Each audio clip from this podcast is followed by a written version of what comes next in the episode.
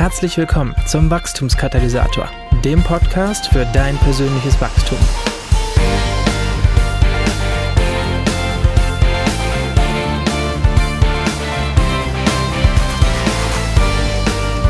Hallo und herzlich willkommen beim Wachstumskatalysator unserer Episode 68. Ich bin Markus Schmidt, Gründer und Pastor von 316 und ich freue mich sehr, dass du mir heute wieder einmal oder zum ersten Mal dein Ohr leist. Bevor es so richtig losgeht und wir einsteigen in das heutige Thema, möchte ich dich nochmal eben auf mein Buch hingewiesen haben. Wachstum ist kein Zufall, so heißt es und ist letztes Jahr beim SCM Verlag erschienen und man kann es überall dort kaufen, wo es Bücher gibt oder zumindest beim SCM Verlag direkt oder natürlich auch bei Amazon. Übrigens gibt es das Buch auch als E-Book, wenn du vielleicht wie ich am liebsten digital liest. Das Buch habe ich seinerzeit vor allem deshalb geschrieben, um das Thema Wachstum ganz praktisch zu machen und zu zeigen, wie man sich gezielt weiterentwickeln kann.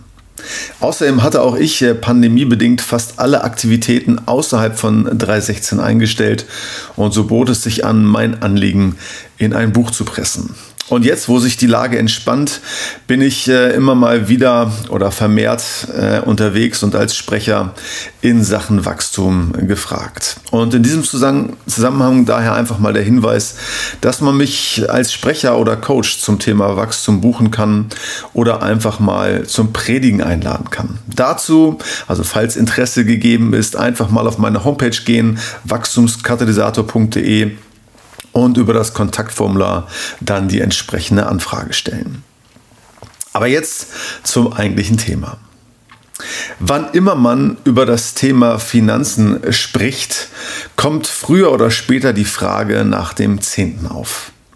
Nachdem ich in der letzten Episode, der Episode 67 und im ersten Teil von Wachstum und Finanzen gezeigt habe, wie wir frei werden können vom Geist des Mammons, geht es in Teil 2 darum, ja, dass du befreit vom Zehnten und gleichzeitig befreit zur Großzügigkeit bist.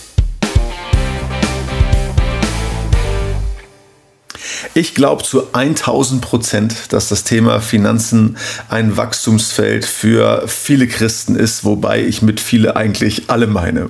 Ja, wir dürfen immer mehr frei werden vom Geist des Mammons. Aber es geht nicht nur darum, sich keine Sorgen mehr zu machen und mit dem Geld irgendwie hinzukommen. Das ist auch wichtig. Vor allem aber geht es darum, in jeder Hinsicht großzügig und großzügiger zu werden. Großzügigkeit lautet das Wachstumsziel. Allein schon, weil Gott über die Maßen großzügig ist, dürfen wir uns auch hier entwickeln und Jesus an diesem Punkt, dem Punkt Großzügigkeit, ähnlich werden. Aber auch um Armut zu bekämpfen, ist Großzügigkeit natürlich vonnöten. Eigentlich müsste niemand arm sein auf dieser Welt. Auch wenn das für manche äh, wie eine Milchmädchenrechnung klingt, aber wir könnten sieben Milliarden Millionäre auf der Welt haben, wenn das Vermögen der Multimilliardäre und der Multimillionäre einfach gerecht aufgeteilt werden würde. Mahatma Gandhi sagte hier einmal, die Welt hat genug für jedermanns Bedürfnisse, aber nicht genug für jedermanns Gier. Finanzieller Mangel und äh, fehlende Großzügigkeit ist auch der Showstopper für Kirchen und Leitende schlechthin. Es sind ganz oft die fehlenden Ressourcen finanzieller Art, die eine Gemeinde daran hindern, ihr volles Potenzial auszuschöpfen. Und spätestens an diesem Punkt wird dann oft der sogenannte Zehnte herausgekramt und gesagt, dass 10% unserer Einnahmen Gott gehören und der Zehnte ein bestehendes Gebot ist. Man streitet lediglich noch darüber, ob nun 10% vom Brutto oder 10% vom Nettolohn. Ich glaube aber ehrlich gesagt nicht, dass der Zehnte noch verbindlich ist. Ich finde das weder biblisch noch förderlich für das Wachstum. Ja, mir ist das zu statisch und es verhindert meiner Meinung nach auch ein gezieltes Wachstum in Sachen Großzügigkeit.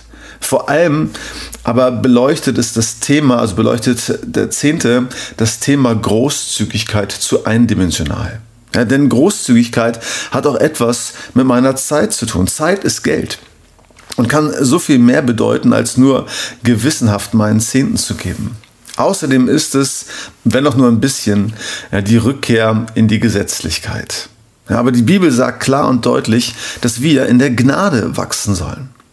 Ich glaube vielmehr, dass wir befreit sind vom Zehnten, aber gleichzeitig befreit sind zur Großzügigkeit. Ja, befreit vom Zehnten, befreit zur Großzügigkeit. Der Zehnte ist zwar biblisch, aber nicht neutestamentlich. Der Zehnte ist zwar biblisch, aber nicht neutestamentlich. Und nur was eindeutig im Neuen Testament gesagt oder bestätigt wird, ist wirklich bibeltreu, oder? Und der Zehnte wird an keiner Stelle im Neuen Testament gelehrt. Er wird zweimal erwähnt, ja, aber nicht verbindlich gelehrt. In Lukas 11, Vers 42 heißt es zwar, aber wehe euch Pharisäern, denn ihr verzehntet die Minze und die Raute und alles Kraut und übergeht das Gericht und die Liebe Gottes. Diese Dinge hättet ihr tun und jene nicht lassen sollen. Aber man beachte, dass Jesus hier zu Juden spricht, für die das Alte Testament aktuell und bindend war. In Hebräer 7 wird mit Hinweis auf 1. Mose 14, Vers 20 noch einmal der Zehnte erwähnt. Hier ist die Rede davon, wie Abraham dem Melchisedek den Zehnten gab. Allerdings handelt es sich hierbei nur um einen Bericht über diesen damals schon bekannten Brauch, aber es ist kein Gebot. Und in Hebräer 7 geht es thematisch um etwas völlig anderes und nicht ums Geben oder um den Zehnten. Ein Blick in die Kirchengeschichte zeigt übrigens darüber hinaus, dass die frühe Kirche das 10%-Prinzip bis ins fünfte Jahrhundert überhaupt nicht kannte. Übrigens, wer unbedingt den Zehnten geben möchte, womit ich in der Praxis total fein bin, vor allem wenn der Zehnte an 316 gezahlt wird, ja, der darf verstehen, dass es im Alten Testament nicht nur einen Zehnten, sondern drei verschiedene Zehnte gab. Und zwar alle vom Bruttoeinkommen. Es gab als erstes die 10% Abgabe für die Leviten und den Tempeldienst, die jährlich entrichtet wurde. Dann gab es noch eine jährliche 10% Abgabe für die Finanzierung der Feste, der sogenannte Festzehnte. Und zu guter Letzt gab es noch eine Art Sozialversicherungsabgabe. Ja, alle drei Jahre wurden 10% für die Armen abgeführt. Genau genommen müsste man dann also 23,3 Prozent des Bruttos jährlich geben, wenn man den Zehnten als verbindlich erklärt. Für einen Christen tritt an die Stelle der gesetzlichen Verordnung oder des Zehnten das Prinzip der Freiwilligkeit. In 2. Korinther 9, 5 bis 11 schreibt Paulus den Korinthern, weil er Spenden für die Gemeinde in Jerusalem sammelt.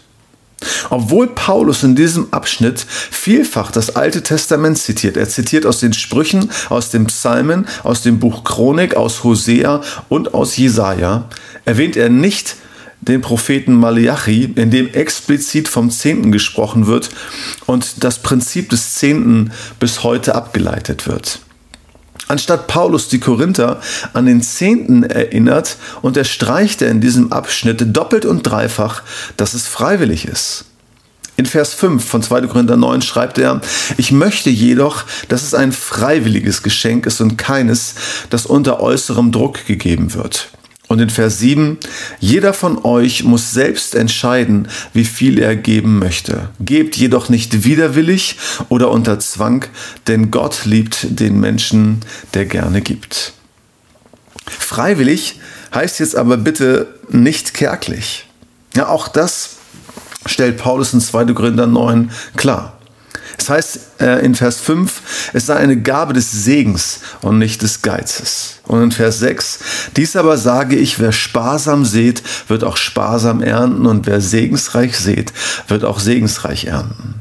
Ja, wir sind befreit vom Zehnten, aber wir sind befreit zur Großzügigkeit. Ich glaube, dass der Zehnte im Alten Testament die Gläubigen lehren sollte, großzügig zu sein. In Malachi, wo das Volk aufgefordert wird, den Zehnten zu bringen, geht es vor allem um Großzügigkeit. Ja, die Leute hatten ein Problem mit Geiz und waren beherrscht vom Geist des Mammons. Und Gott appelliert vor allem an ihre Großzügigkeit, wenn er sagt, bringt den ganzen Zehnten in mein Vorratshaus. Das Gesetz, ja, so sagt es die Bibel selbst, wird als unser Zuchtmeister oder Erzieher auf Jesus hin beschrieben. Jetzt, da dieses Gesetz nicht mehr gilt, ja, sollen, wir, sollen wir aus einer inneren Freiheit heraus mit Freude und ohne Druck großzügig geben. Mir geht es übrigens nur vordergründig darum, dir den Zehnten auszureden. Ja, was ich vor allem will, ist, ja, dich zur Großzügigkeit zu befreien und an dieser Stelle ein, an dieser Stelle dein Wachstumserreger zu sein. Na, Tatsache ist, dass die meisten Christen, die an den Zehnten glauben, ihn dennoch nicht geben. Eine US-Studie zeigt, dass nur 7% aller Christen, die an den Zehnten glauben, diesen auch geben. Ja, nur 7% aller Christen, die völlig davon überzeugt sind, 10% geben zu müssen, ja, geben diesen auch. 18% derer, die vom Zehnten geben überzeugt sind, geben überhaupt nichts. Fazit dieser Studie ist auch, je mehr eine Person verdient, desto unwahrscheinlicher ist es, dass sie ihren Zehnten bezahlt.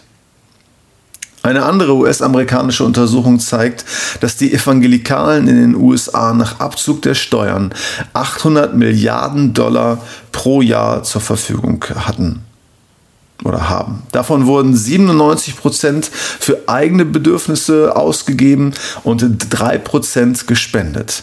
Wobei von diesen 3% 1% für nichtchristliche Wohltätigkeitseinrichtungen gegeben wurden, 1,75% für die Erhaltung der Gemeinden und 0,25% für die Armen.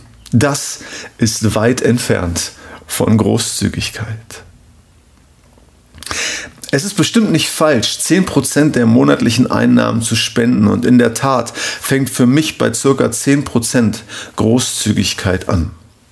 Aber wichtiger ist, dass 10% nicht das Ende der Fahnenstange sind und dass es insgesamt ja nicht zu statisch verstanden werden soll. Ja, offensichtlich geben die wenigsten 10 Prozent. Aber es könnte doch ein Wachstumsziel sein, immer großzügiger zu werden, oder?